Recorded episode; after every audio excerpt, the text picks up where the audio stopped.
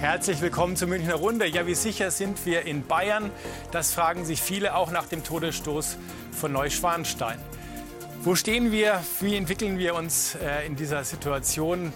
Ist äh, das eine Verrohung der Gesellschaft, die wir erleben? Ist das immer noch das sicherste Bundesland, weil die Gewaltkriminalität nimmt, nimmt auch ein wenig zu? Das ist unser Thema und das sind meine Gäste. Joachim Herrmann, der bayerische Innenminister.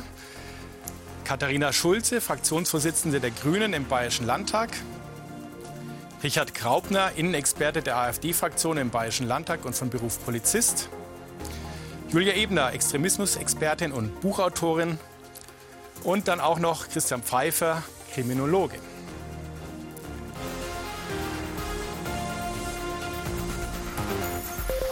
Herr Pfeiffer, beginnen wir mal in den Schwimmbädern. Da fordern Bademeister mehr Polizeistreifen. Stehen wir hier vor einem Problem? In den Großstädten vermutlich schon. Das hat damit zu tun, dass die jungen, die jungen Männer sich eher in der Krise befinden. Leistungsmäßig kommen sie mit den Mädchen nicht mehr mit, stehen unter Stress, viel mehr sitzen bleiben, viel mehr Schulabbrechen, aussteigen. Das prägt sie, das entlässt Ängste entstehen und dann muss man sich groß aufdrehen. Also die Spannungen sind angewachsen, auch die Spannungen zwischen Männern und Frauen haben Dunkelfeldbefragungen erbracht. Ein Anstieg der Gewalt bei den Jugendlichen, Dunkelfeld gemessen von uns in Niedersachsen zwischen 15, 17, 19 sehr stark, bei den Männern auf 58 Prozent Zunahme, bei den Mädchen nur ganz gering. Also dieses ist im Augenblick ein prägender Unterschied, der noch nie so groß war wie jetzt. Mhm. Herr Herrmann, in den Freibädern in Bayern, wir haben jetzt Zahlen auch aus einem anderen Bundesland gehört, jetzt gehen alle ins Freibad. Muss man sich da Sorgen machen? Nein, nach meiner Wahrnehmung nicht. Ich kann nie ausschließen, dass morgen in irgendeinem Schwimmbad irgendwo wer sich schlägern will. Aber insgesamt, äh, die Freibadesaison läuft ja jetzt schon ein paar Wochen und äh, wir haben da keine nennenswerten, ernsthaften Störungen. Äh, also jedenfalls nicht mehr, als es früher vielleicht auch mal vorgekommen ist. Äh, das, was gelegentlich jetzt in den letzten Wochen da auch aus anderen Bundesländern, aus Berlin und dergleichen berichtet worden ist, das können wir ernsthaft, also in einem nennenswerten Maß in Bayern Gott sei Dank nicht beobachten. Okay, aber jetzt reden wir mal über die Kriminalität in Bayern und da haben wir eine Übersicht als Einstieg in die Diskussion. Bayern ist insgesamt das sicherste Bundesland mit den wenigsten Straftaten pro Einwohner. Dazu gehören zum Beispiel Einbrüche, Sachbeschädigung und Betrug. Trotzdem gab es in bestimmten Bereichen einen Anstieg. So nahm die Zahl der Gewaltdelikte zu. 2019 vor Corona gab es noch 19.953 Fälle. Im Jahr 2022 stieg die Zahl auf 20.608 Gewaltdelikte in Bayern. Das ist eine Zunahme von 3,3 Prozent. Dabei nahmen auch die Messerattacken zu. Während es 2021 noch 672 Fälle waren, gab es 2022 insgesamt 812 Messerattacken in Bayern.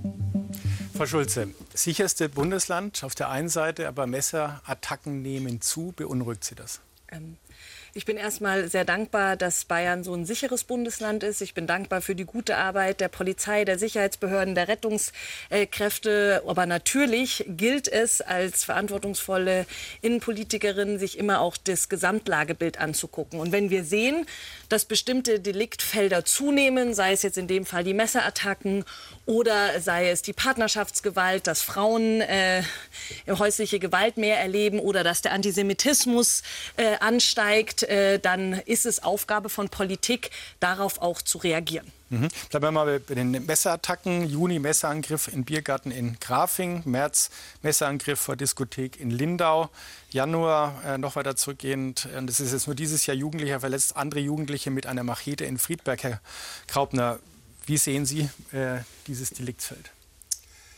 Man muss ganz klar feststellen, dass genau die genannten Deliktsbereiche zugenommen haben, und zwar Straßenkriminalität, Raubkriminalität, Gewaltkriminalität.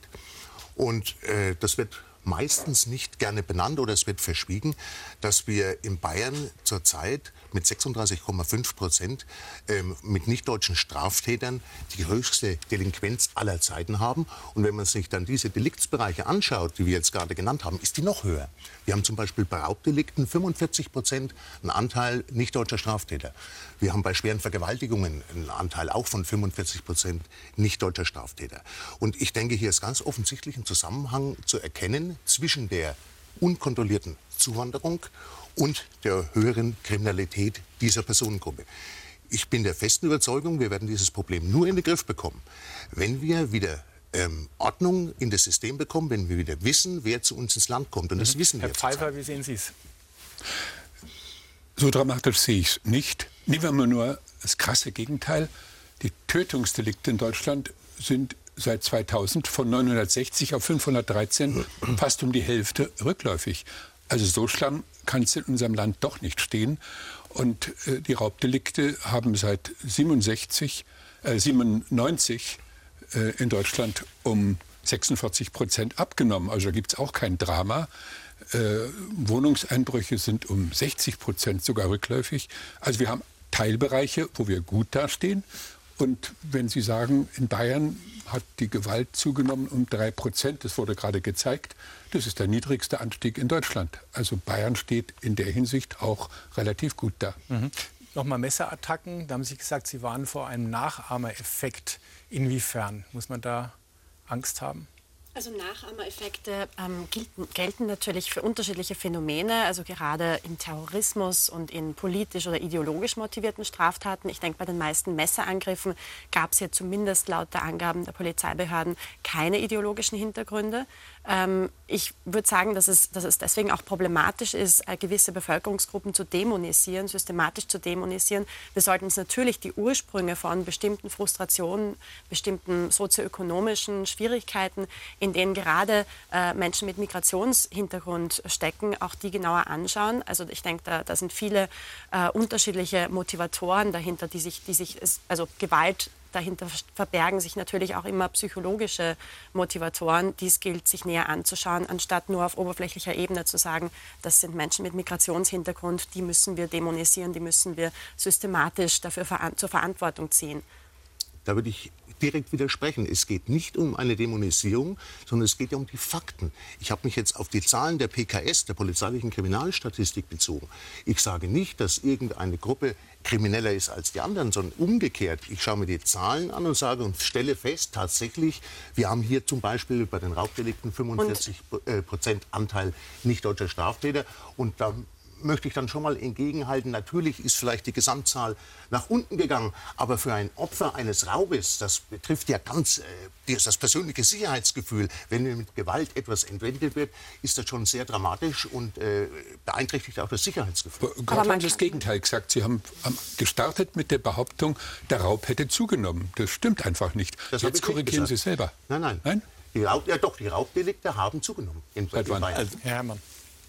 Ich glaube, es ist wichtig, erstens, da trete ich immer nachdrücklich dafür ein, das praktizieren wir, äh, völlige Transparenz. Deshalb legen wir diese Zahlen offen, äh, jedes Jahr umfangreich in der Statistik, alles, welche einzelne Deliktsarten sich verändert haben, abgenommen haben, zugenommen haben.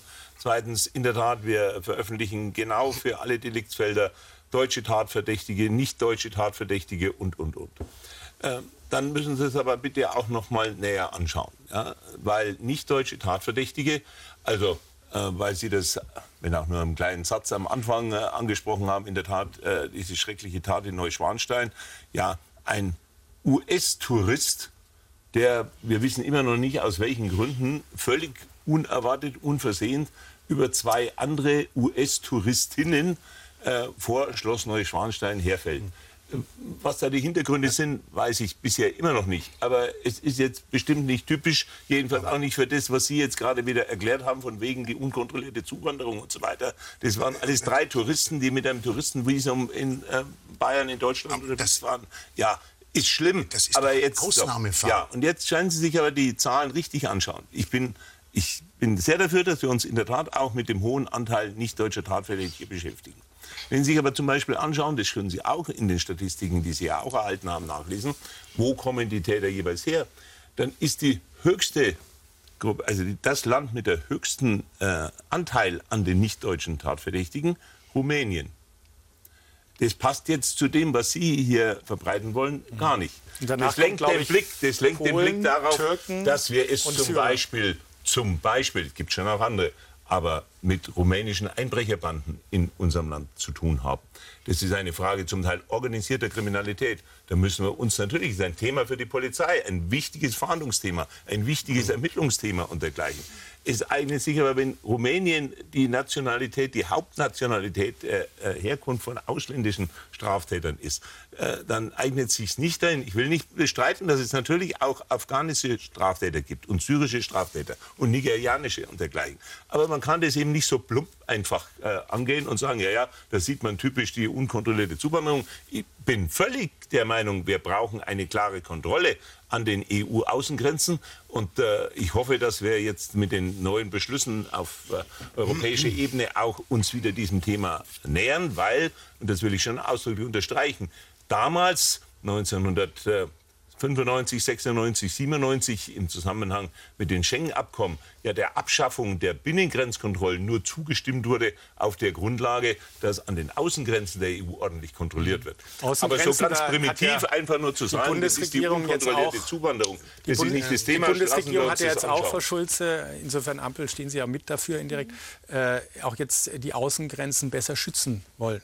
Ist das jetzt der richtige Weg, um auch Kriminalität hier einzudämmen oder hat das nicht den Zusammenhang? Wie sehen Sie das? Ich glaube, das Wichtige ist, dass man, wenn man über Innen- und Sicherheitspolitik redet, äh, immer differenziert darüber spricht ähm, und eben nicht äh, plump Dinge zusammenwirft, irgendwelche Ängste absichtlich schürt oder ähm, ganze Menschengruppen diskriminiert, weil das immer nur ähm, zu also dass man es, weil man es A nicht macht und B der ganzen Sache auch nicht hilft. Das heißt, eine transparente, eine ruhige, eine sachliche Betrachtung der Lage und dann eine Reaktion auf bestimmte Deliktfelder ist gerade beim Thema innere Sicherheit absolut angebracht.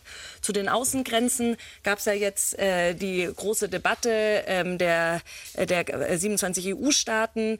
Ähm, wir als Grüne bedauern das sehr, dass da Kinder äh, nicht von diesen Grenzverfahren ausgenommen worden sind, weil aus unserer Sicht Kinder noch mal einen besonderen Schutz haben. Es gibt die UN-Kinderrechtskonvention und äh, jetzt soll es ja äh, im Trilog noch auch Nachverhandlungen geben. Da hoffe ich, äh, dass man da äh, noch gute Ergebnisse ähm, erzielt. Klar ist aber auch, dass die, äh, die Menschen, die hier zu uns nach Europa kommen, vor Krieg, vor Terror, vor Bombenhagen fliegen, fliehen und dass es unsere humanitäre Verantwortung ist, zu helfen. Es gibt das individuelle Recht auf Asyl, das möchte ich nicht antasten. Das ist, finde ich, ein zivilisatorischer Wert. Und gleichzeitig gibt es neben den Menschenrechten natürlich auch Menschenpflichten. Sprich, wer hier bei uns ist, ähm, muss sich an unsere Gesetze ha halten, so wie jeder andere, der in Deutschland wohnt, egal ob er Ureinwohner ist oder gerade zugewandert ist, ebenfalls. Und dann, ähm, wenn äh, dann jemand kriminell wird, egal welche Nationalität er hat oder egal wo er geboren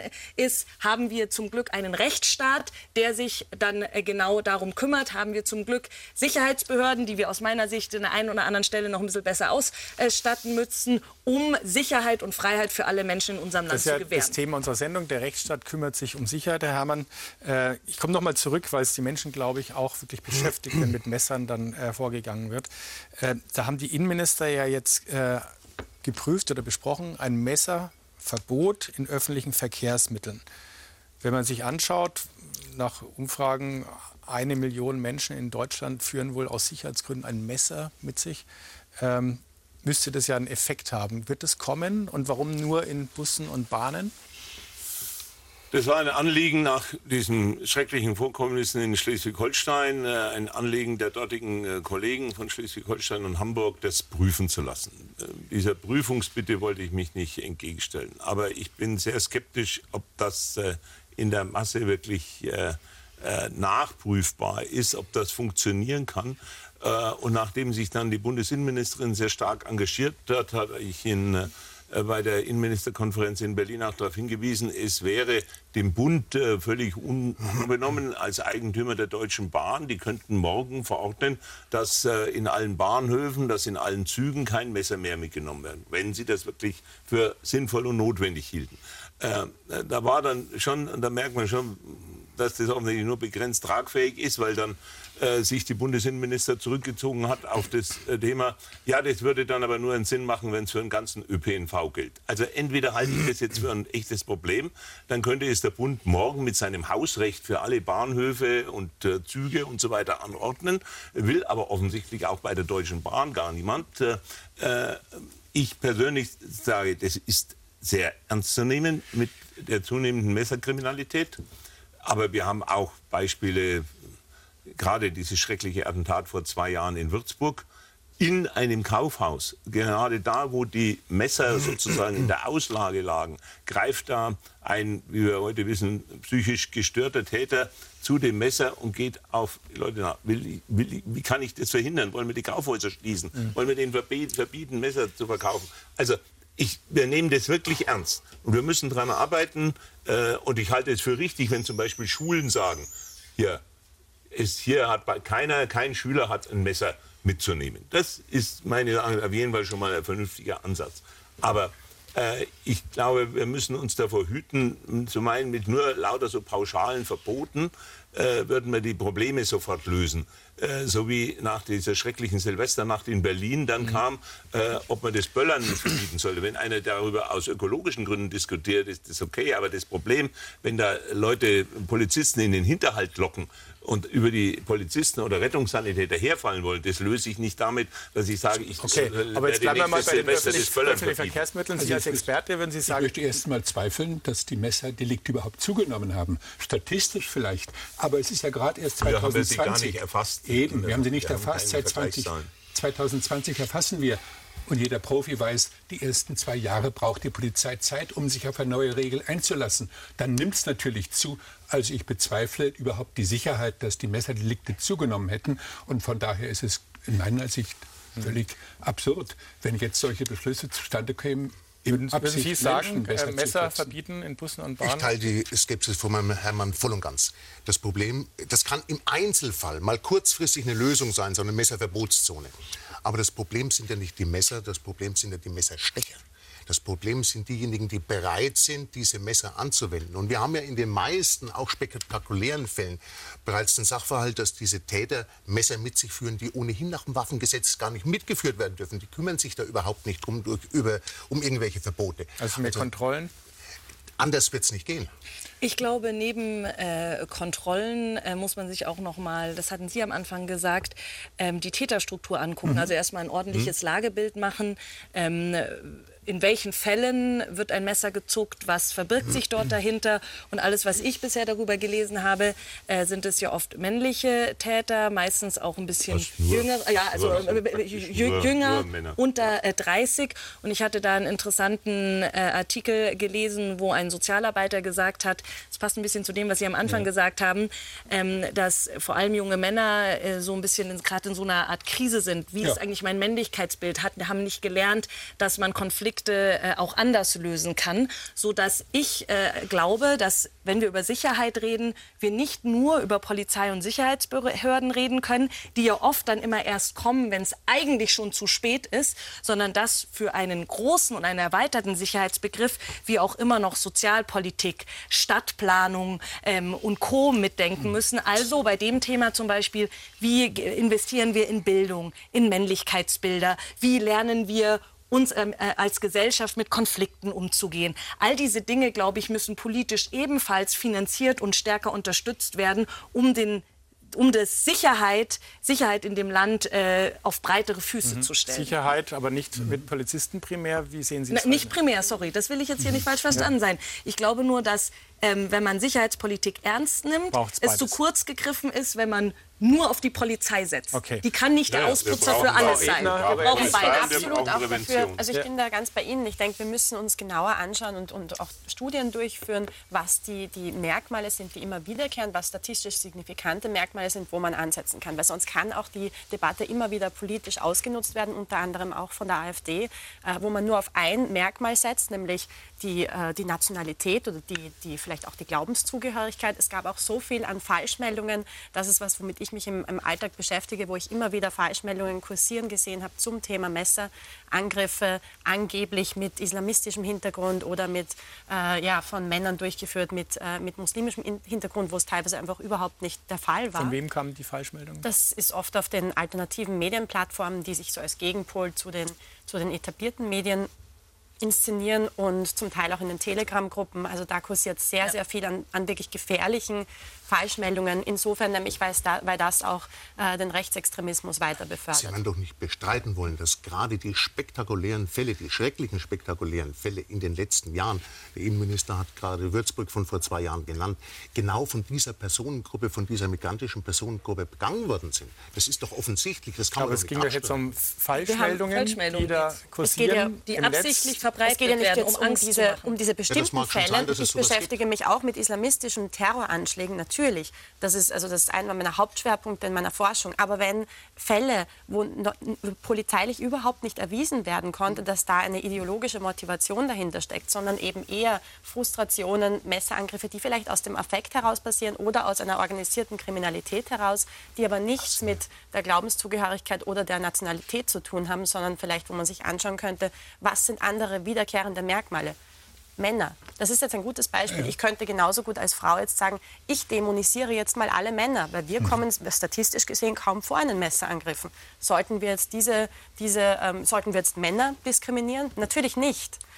Aber auch äh, das Thema oder das Thema vielleicht mhm. Traumaerfahrungen die Menschen durchgemacht haben oder sozioökonomische Schwierigkeiten. Sollten wir alle Menschen, die solche Erfahrungen durchgemacht haben, jetzt systematisch ähm, unter Generalverdacht stellen? Nein. Das hört sich sehr entschuldigend an. Bei uns stellt sich, bei unseren nee, Daten stellt sich heraus, rational. dass parallel zu der wachsenden Leistungskrise des männlichen Nachwuchses die Machokultur steigt. Auf einmal ist der Anteil derjenigen stark angewachsen, die sagen, der Mann ist das Oberhaupt der Familie und alle müssen gehorchen. Oder wer nicht sofort zuschlägt bei einer Beleidigung, ist ein Feigling und Schwächling. Wir messen diese regelmäßig. Wir hatten lange Zeit einen positiven Trend, aber in den letzten Jahren wieder steigt deutlich diese Matrokultur und zwar bei Deutschen wie bei Migranten, bei beiden aus der Schwäche, die sich im Bildungsbereich ergeben hat.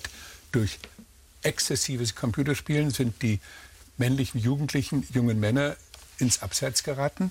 Die Frauen nehmen überall in die Führungsposition im Leisten und das das konterkarieren Sie, das beantworten Sie mit Rückzug auf alte Dominanzmuster von Männlichkeit. Bildungspolitik gewisse, wurde angesprochen. Teile, gewisse Teile. Ja, also, ja.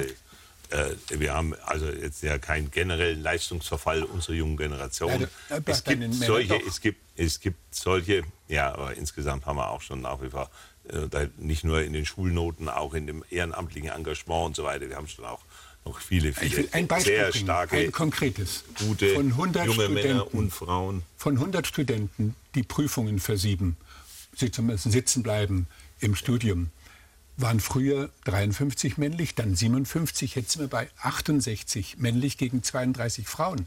Da ist eine echte Krise im Leistungsvermögen der Männer in den Schulen genauso, dass die Mädchen immer mehr in Gymnasien dominieren, die Jungen stärker in der Hauptschule oder in der Förder Förderklassen. Also das darf der Staat nicht so passiv hinnehmen. Dieses Werden Jungen weniger Darum, gefördert äh, im Bildungsbereich, Herr Herrmann, dass das sich dann so etwas dann ich ergibt? Ich bin jetzt oder? nicht Kultusminister. Ich habe Gott sei Dank nach wie vor viele sehr positive Wahrnehmungen auch von jungen Männern.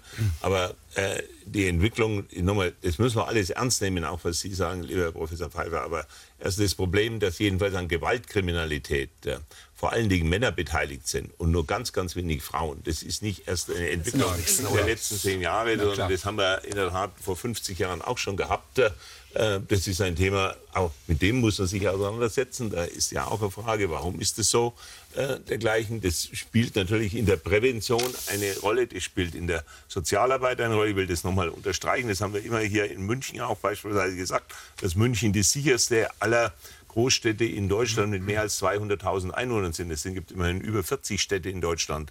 Dieser, und München ist die sicherste von allen. Mhm. Das hängt auch einerseits, wir haben eine tolle Münchner Polizei, und andererseits eine starke Sozialarbeit ja. in der Landeshauptstadt München. Und wir haben immer gesagt, beides muss zusammenkommen, um ja. insgesamt wirklich eine äh, sicherere Lage insgesamt zu haben. Niemand kann Braucht es dann auch, Frau Schulze, mehr Videoüberwachung, mehr dass man sagt, noch mehr äh, Sicherheit, zum Beispiel, wenn Frauen äh, durch Parks laufen. Gut, da kann man jetzt nicht überall vielleicht eine Kamera aufstellen, aber, aber Videoüberwachung, ist das ein Instrument, wurde in den letzten Jahren politisch immer heiß diskutiert.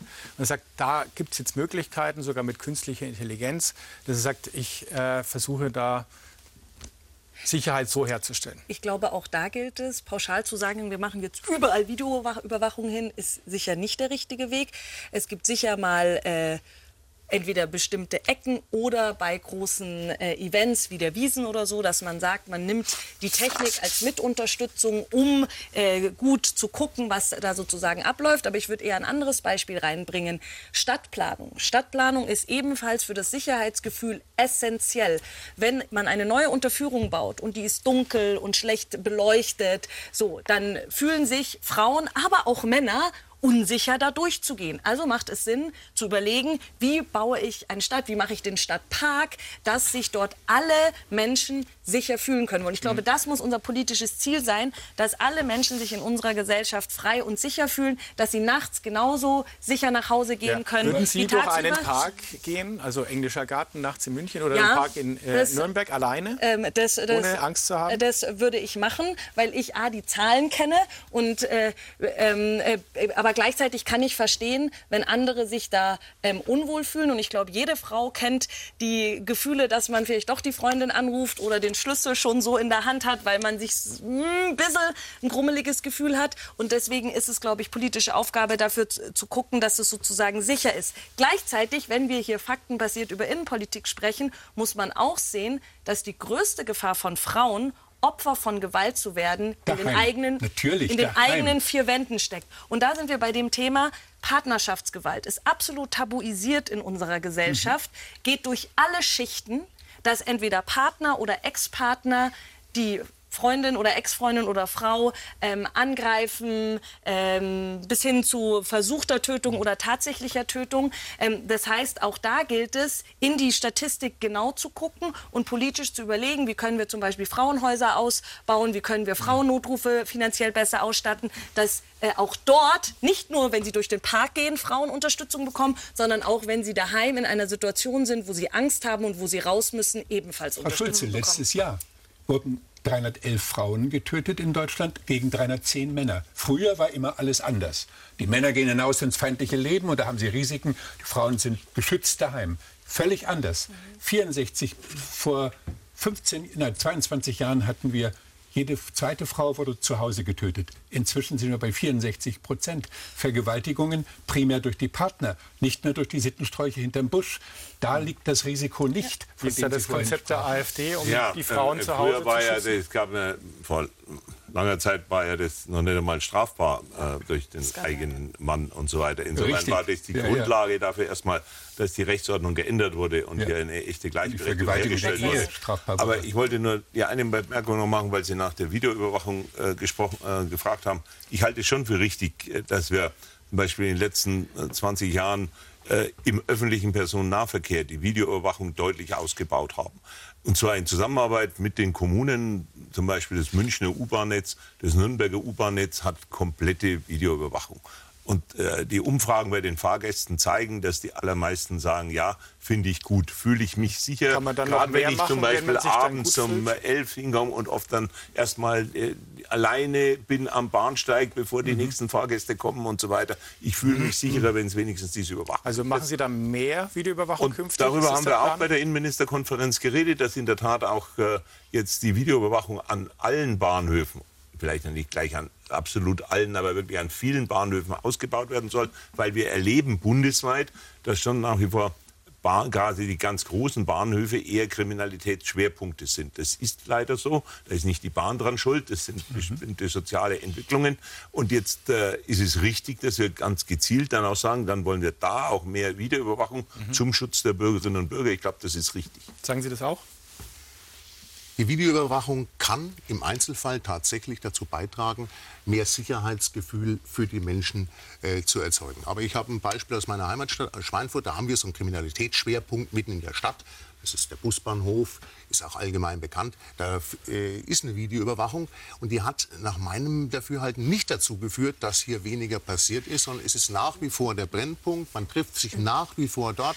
Ähm, und das ist jetzt also kein wirkliches Instrument, um hier die Kriminalität oder auch die Ereignisse, die jetzt, es passieren ja auch viele Sachen ähm, unterhalb der Kriminalitätsschwelle, die trotzdem das Sicherheitsgefühl der Menschen beeinträchtigen. Das muss man doch auch ganz klar mal sagen. Und da hilft es auch nicht, wenn ich jetzt eine andere Stadtplanung habe oder meinen äh, mein Park anders gestalte.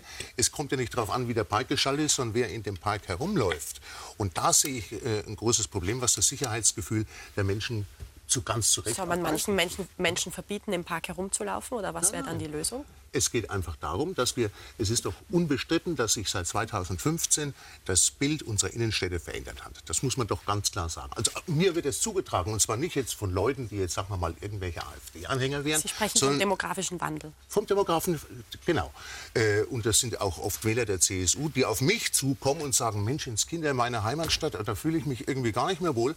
Ich verstehe auch kaum noch meinen äh, fränkischen Dialekt, sondern ich höre Sprachen, die ich noch nie gehört habe. Und das trägt doch auch dazu bei, dass dass das Sicherheitsgefühl der Menschen äh, äh, nach unten geht. Das ist doch ganz offensichtlich. Ja, mit der. Rhetorik von Ihren Parteien trägt das auf jeden Fall dazu bei. Das würde ich auch sagen. Ähm, leider, ja, weil das sehr viel ja Angst die, auch stiftet. Ich gerade die Zahlen genannt, ja, aber dass da sich das unterfüttern lässt. Nein, da zeigen sich doch auch ganz äh, deutlich, wenn man sich die Studienlage anguckt, wie ähm, subjektives Sicherheitsgefühl gemessen wird oder woran Menschen das festmachen, ob sie sich subjektiv sicher fühlen oder nicht.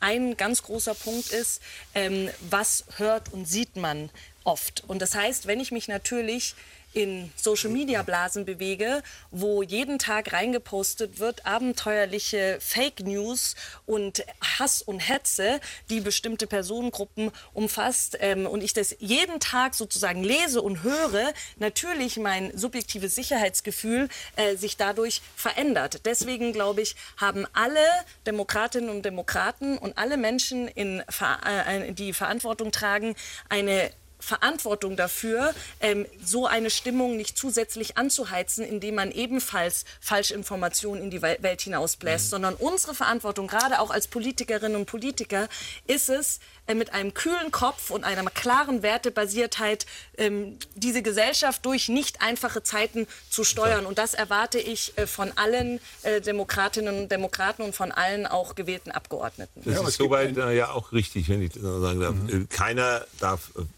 Falschmeldungen verbreiten, ja. keiner soll die Stimmung anheizen. Auf der anderen Seite, da wo wir echte Probleme haben, ist es auch, auch wichtig, die nicht unter den Tisch zu kehren, ja, sondern, äh, sondern anzusprechen. Und das tun wir auch. Ich will nur darauf hinweisen, dass wir nach einer Studie, die die Hans-Böckler-Stiftung, also die Stiftung, die dem DGB zugeordnet ist, vor eineinhalb Jahren äh, einer breiten Basis, ich glaube, äh, mit, also jedenfalls mehr als den üblichen 2000, ich glaube mit mindestens 5000 oder 6000 Befragten bundesweit äh, nach der Zufriedenheit mit bestimmten äh, Feldern äh, bundesweit nach den 16 Bundesländern abgefragt hat. Und wir auch in der Wahrnehmung der öffentlichen Sicherheit bei dieser Studie der Hans-Böckler-Stiftung wohlgemerkt den besten Wert in Bayern von allen Bundesländern erreicht haben. Das heißt also auch von der individuellen, da ging es nicht um die Statistik, sondern um die individuelle Wahrnehmung der Menschen und ihre Zufriedenheit. Und da war der Wert der Zufriedenheit mit der öffentlichen Sicherheit und Ordnung in Bayern mit Abstand der beste von allen 16 Bundesländern. Ja, aber es gibt einen Faktor, den man sehen muss. Ja. Die Presseerklärungen der AfD sind ein Sonderproblem bei dem Ganzen. Es ist systematisch untersucht worden. Was steht denn da drin über die Kriminalität? 95 Prozent der Tatverdächtigen, die von der Polizei äh, erfasst worden sind, 95 Prozent sind bei ihnen Ausländer. Nur 5 Prozent sind Deutsche und das sind dann, so schreiben sie, ja, das sind dann Deutsche mit einem äh, ausländischen Hintergrund. Also diese Verzerrung der Wirklichkeit bei der Gewaltkriminalität haben Sie zu Recht betont, dass von den Tatverdächtigen 35 Prozent, 37 Prozent Ausländer sind. Aber in ihren Presseerklärungen zur Kriminalität sind es 95. Die Deutschen kommen kaum noch vor, obwohl die nach wie vor zwei Drittel der Gewalttaten begehen, von allen, die registriert werden. Also diese Verzerrung schürt Ängste und macht sie mitschuldig an dem Unsicherheitsgefühl der Menschen. Nicht nachvollziehen jetzt, was uns anbelangt zumindest. Ja, Wenn Sie das nicht ich, nachprüfen? Ich kann, ich kann, ja, das kann ich natürlich nachprüfen, aber nicht jetzt im Moment. Und das würde ich in dieser Deutlichkeit, wie Sie es gesagt haben, auch auf der einen Seite bestreiten. Ich glaube nicht, dass das so ist. Auf der, an, auf der, anderen, auf der anderen, Seite äh, muss man natürlich auch sagen, wir sind Politiker und Politiker legen natürlich ihr Hauptaugenmerk auf die Schwerpunkte, die ihnen wichtig sind und beleuchten natürlich auch diese Deliktsfälle. Es geht jetzt um Gewalt allgemein und da ist ja mir, wenn ich angegriffen werde mit einem Messer, egal ob das jetzt ein das Ausländer ist, oder ein Deutscher, das ist absolut richtig. sondern ich werde angegriffen. Richtig, aber das haben wir ja schon eingangs gehabt, das Thema. Es kommt doch darauf an, ähm, kann ich das dauerhaft unterbinden? Kann ich das gesellschaftlich dauerhaft unterbinden? Und das wird zwar abgestritten, aber ich behaupte, das ist so, dass das mit der unkontrollierten Zuwanderung in direktem Zusammenhang steht. Nein, das muss genau da, es muss am Schluss halt vor allen Dingen auch die Konsequenz haben, dass wer hier schwere Straftaten begeht, auf jeden Fall so oder so das Land wieder zu verlassen hat.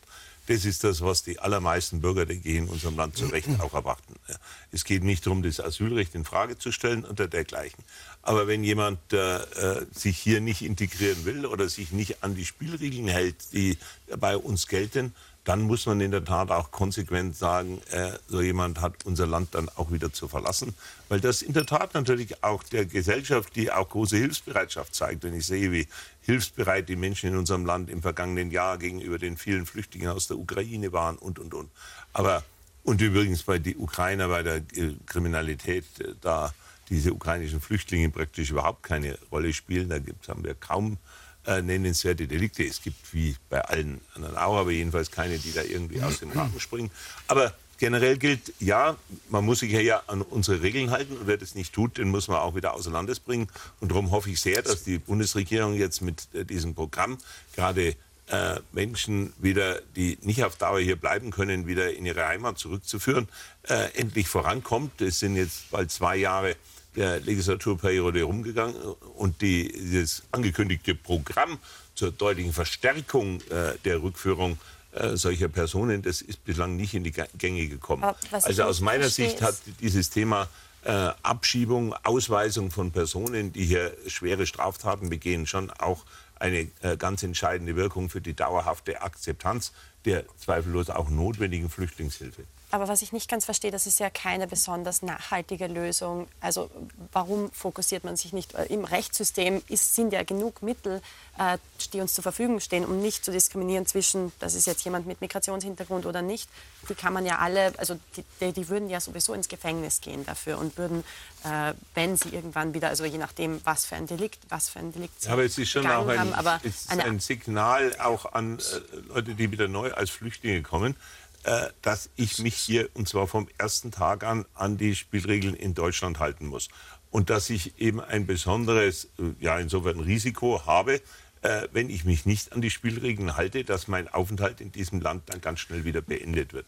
Das ist, glaube ich, schon, äh, und zu Recht, das wird von, den, denke ich, wirklich der großen Mehrheit der Bürgerinnen und Bürger bei uns auch so empfinden. Und darum müssen wir das auch bestmöglich durchsetzen. Wir schaffen das schon bei vielen äh, entsprechend straftätigen Ausländern, aber es äh, sind noch zu viele, wo das mit der Abschiebung nicht klappt, weil das mhm. Herkunftsland nicht kooperativ ist. Ich sage nur, das ist ein Aspekt, es ist kein Allheilmittel, aber es ist, glaube ich, ein Punkt, wo wir auch wirksam Maßnahmen ergreifen müssen. Aber, aber was man an der Debatte doch schon sieht, dass dazu. die AfD auch selbst hier in dieser Runde genau das äh, weiterführt, ähm, ähm, Ressentiments schürt. Ähm, äh, man muss nur mal auf die AfD-Accounts gucken, man muss sich nur mal, Sie kennen sich ja im Netz besonders gut aus, in den verschiedenen Telegram-Gruppen und Co. Äh, umschauen, wie dort äh, von rechts äh, Stimmung gemacht wird, wie sich die verschiedenen rechtsextremistischen Gruppierungen auch immer enger äh, ähm, verbinden und wie ähm, äh,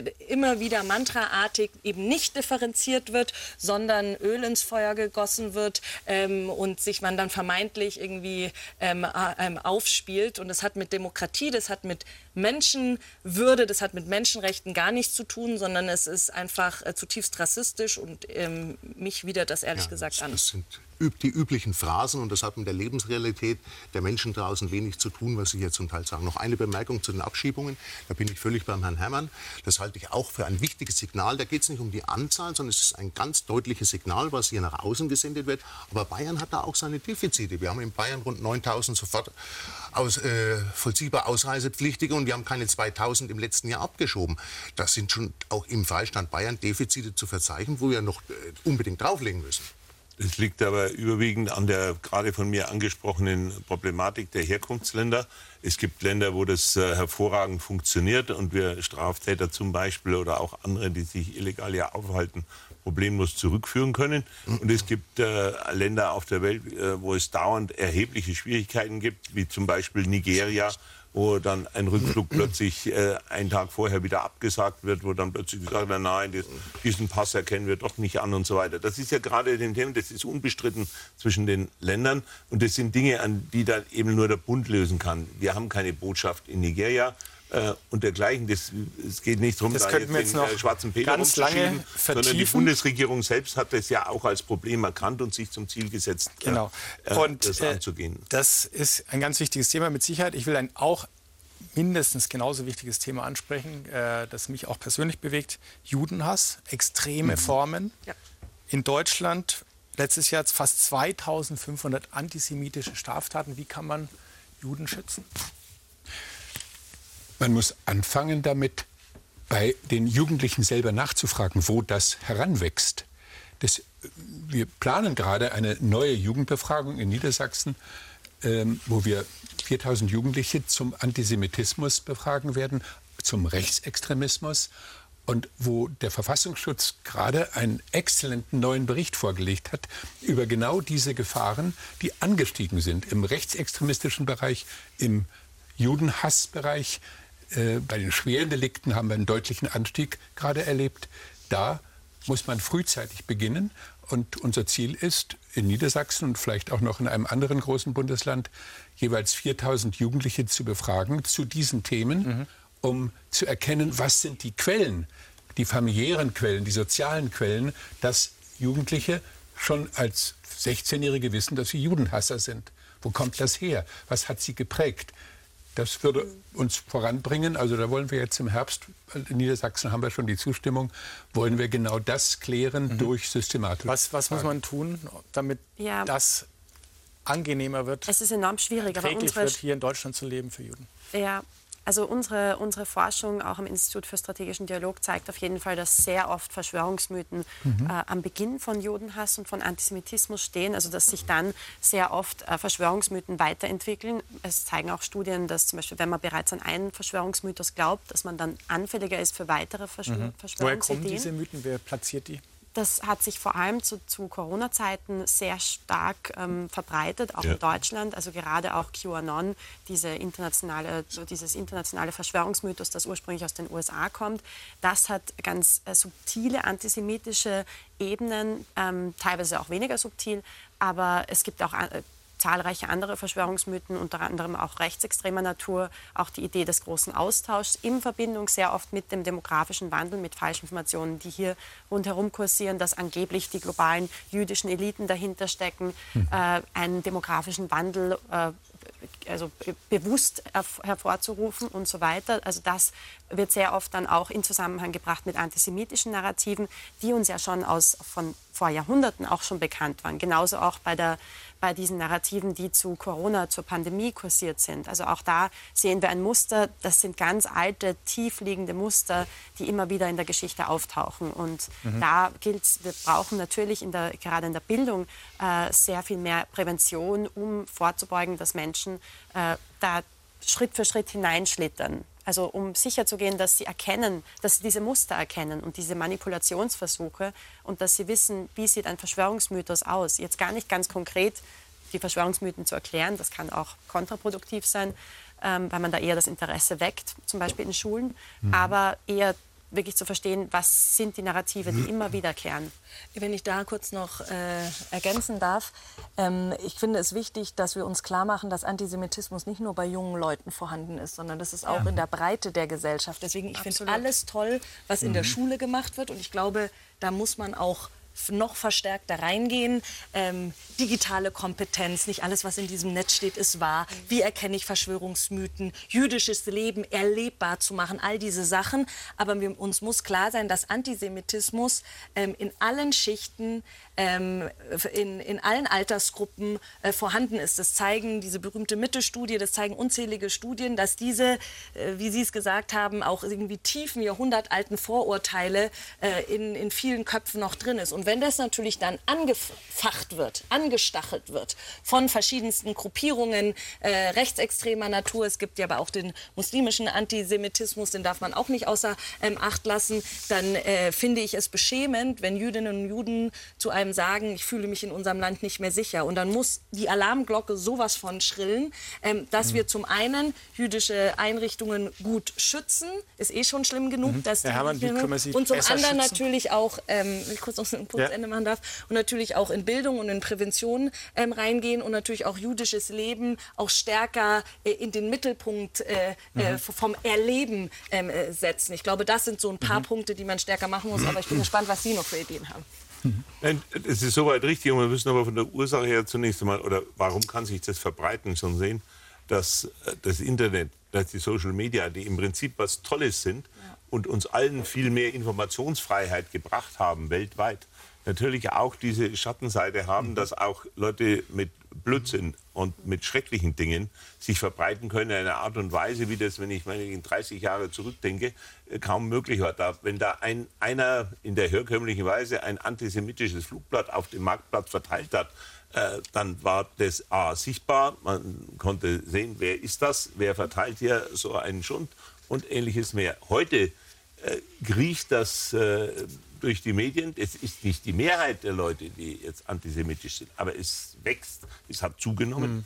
Sie haben völlig zu Recht angesprochen, das mussten wir unmittelbar beobachten, dass natürlich die Corona-Krise für äh, manche Leute äh, da Anlass war, wieder solche Lügenmärchen zu verbreiten. Da wurden ja ganz konkret Juden wieder als Urheber äh, dieser ganzen Pandemie äh, in den Raum gestellt oder äh, wer da seine Geschäfte machen will und was da halt alles typischerweise dann äh, antijüdisch entsprechend verbreitet wird.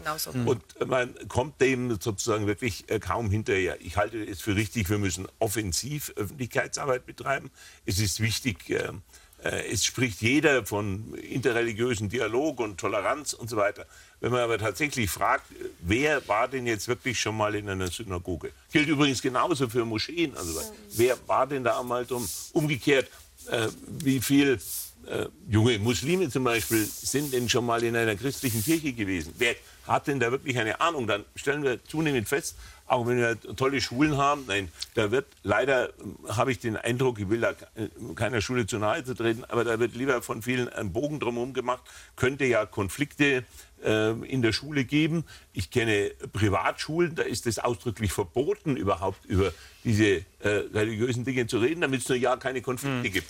So schaffe ich aber auf Dauer keine Toleranz. Es macht keinen Sinn, ja, einen Bogen um das Thema zu machen. Ich muss die Menschen damit konfrontieren und ich muss Informationen rüberbringen. Die müssen wissen, was bedeutet denn das eigentlich, wenn ein sind ja gar nicht alle Juden wirklich auch ja, so ja. gläubig, genauso wie wir, ja, alle, alle Erdogan. Christen jeden Sonntag in die Kirche gehen. Erdogan als Faktor nennen.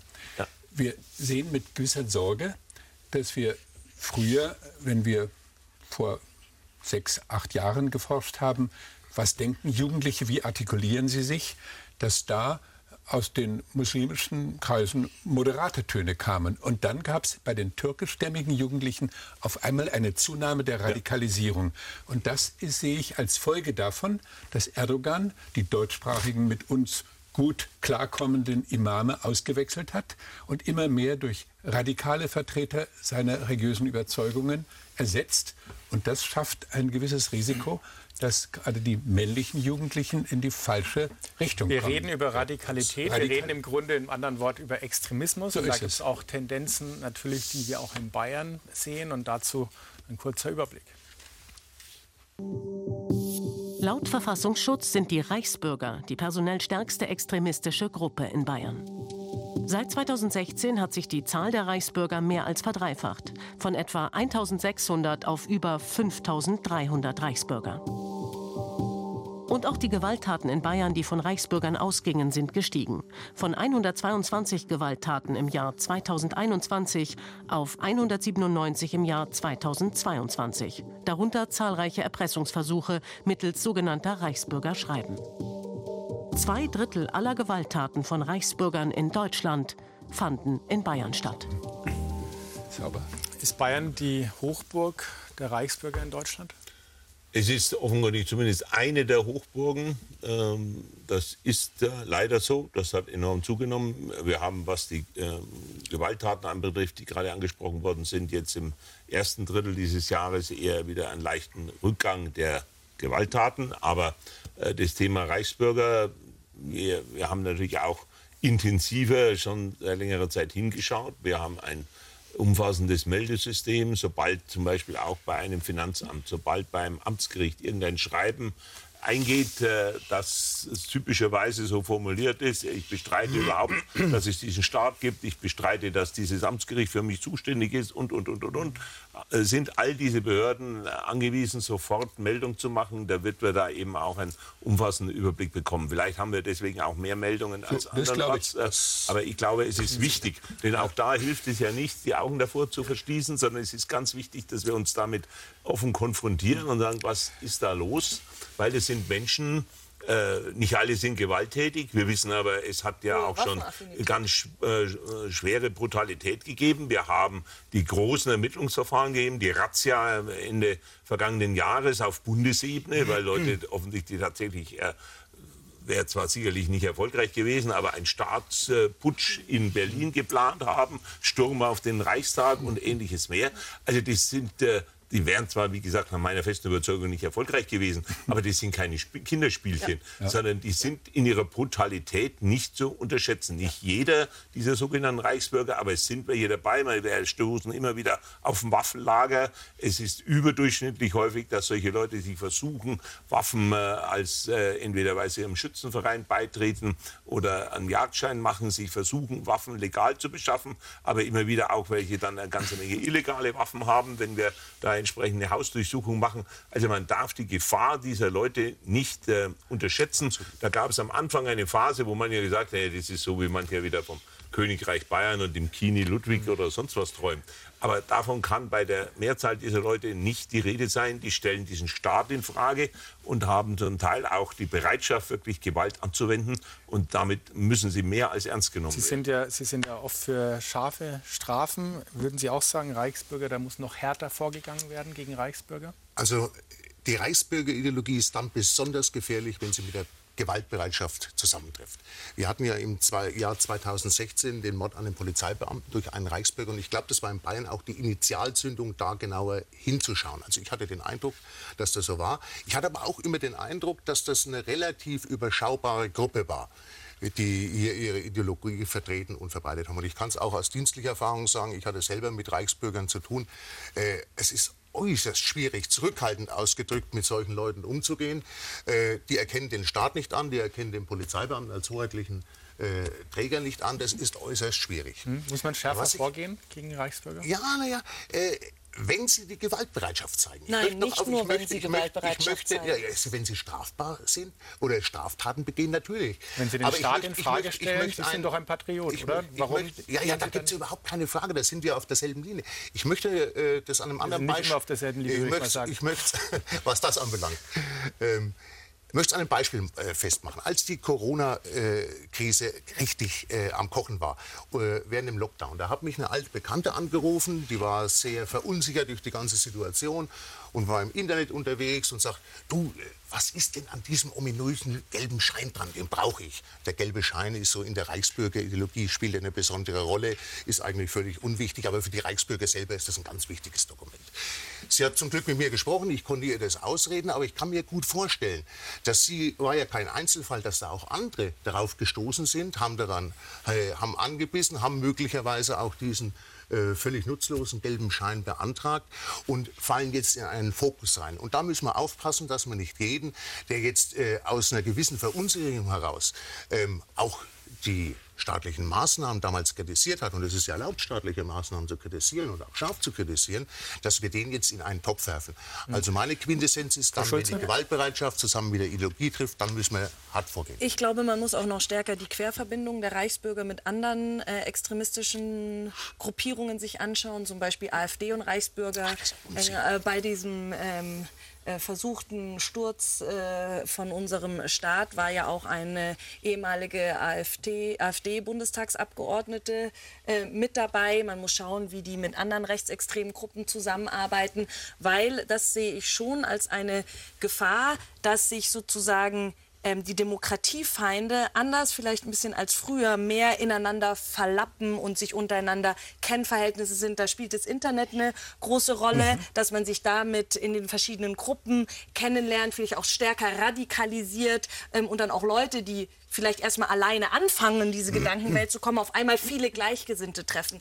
Das heißt, neben einer konsequenten Entwaffnung von Reichsbürgern, neben einem Fahndungs- und Ermittlungsdruck, wenn die Straftaten begehen, ist, glaube ich, vor allem die Ausleuchtung, mit welchen anderen Gruppierungen diese Reichsbürgerszenen vernetzt Absolut. sind, essentiell, um auch diesen Demokratiefeinden als Rechtsstaat ein klares Stoppschild mhm. zu zeigen. Als Forscherin würde ich gerne von Ihnen ähm, wissen. Ähm, nicht in dieser Form, aber es ist tatsächlich ein globales Phänomen. Also die, dieses Wachstum in der Reichsbürgerszene, das wir jetzt in Deutschland und vor allem mhm. auch in Bayern sehen, ähm, ist durchaus in Zusammenhang zu bringen, auch mit internationalen, auch rechtsextremen bzw. Verschwörungstheoretiker-Communities, zum Beispiel mhm. eben QAnon, die sich ja seit 2017 immer weiter ausgebreitet haben international.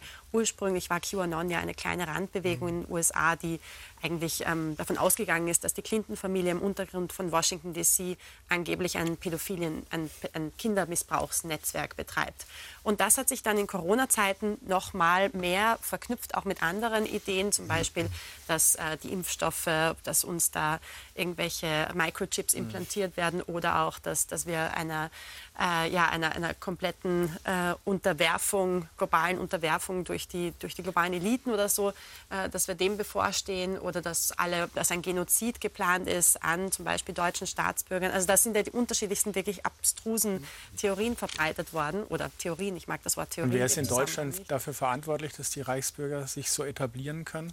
In, in, Deutschland ist es interessant, weil wir eben diesen Anstieg, also natürlich gibt es die deutschen Reichsbürger ja schon ganz lang. Das ist auch ein sehr deutsches Phänomen natürlich. Mhm. Aber das hat sich jetzt sehr stark eben ähm, verknüpft mit anderen Ideen, die dieser Verschwörungsmythos-Community äh, zuzuordnen sind, die stetig angewachsen ist. Und da ist auch Impfgegnerschaft ein, ein großes Thema gewesen, jetzt auch zum Teil auch ähm, pro Putin und pro Kremlin-Ideen. Ähm, also da gab es dann so einen Wechsel weg von Corona-Themen hin zu äh, Falschmeldungen rund um den Ukraine-Krieg. Und, und da gibt es natürlich sehr starke Überlappungen, auch mit, äh, mit zumindest AfD-Sympathisanten. Also ich, ich nehme mal an, Sie sind jetzt davon ausgegangen, dass Ihre Wähler äh, vielleicht unter den Reichsbürgern nicht BR einschalten am Abend, ähm, weil die auch die, Staat, weil die, auch die, die äh, Medien ablehnen. Wenn ähm, auf die Stimmen angewiesen wären, dann könnte man einpacken.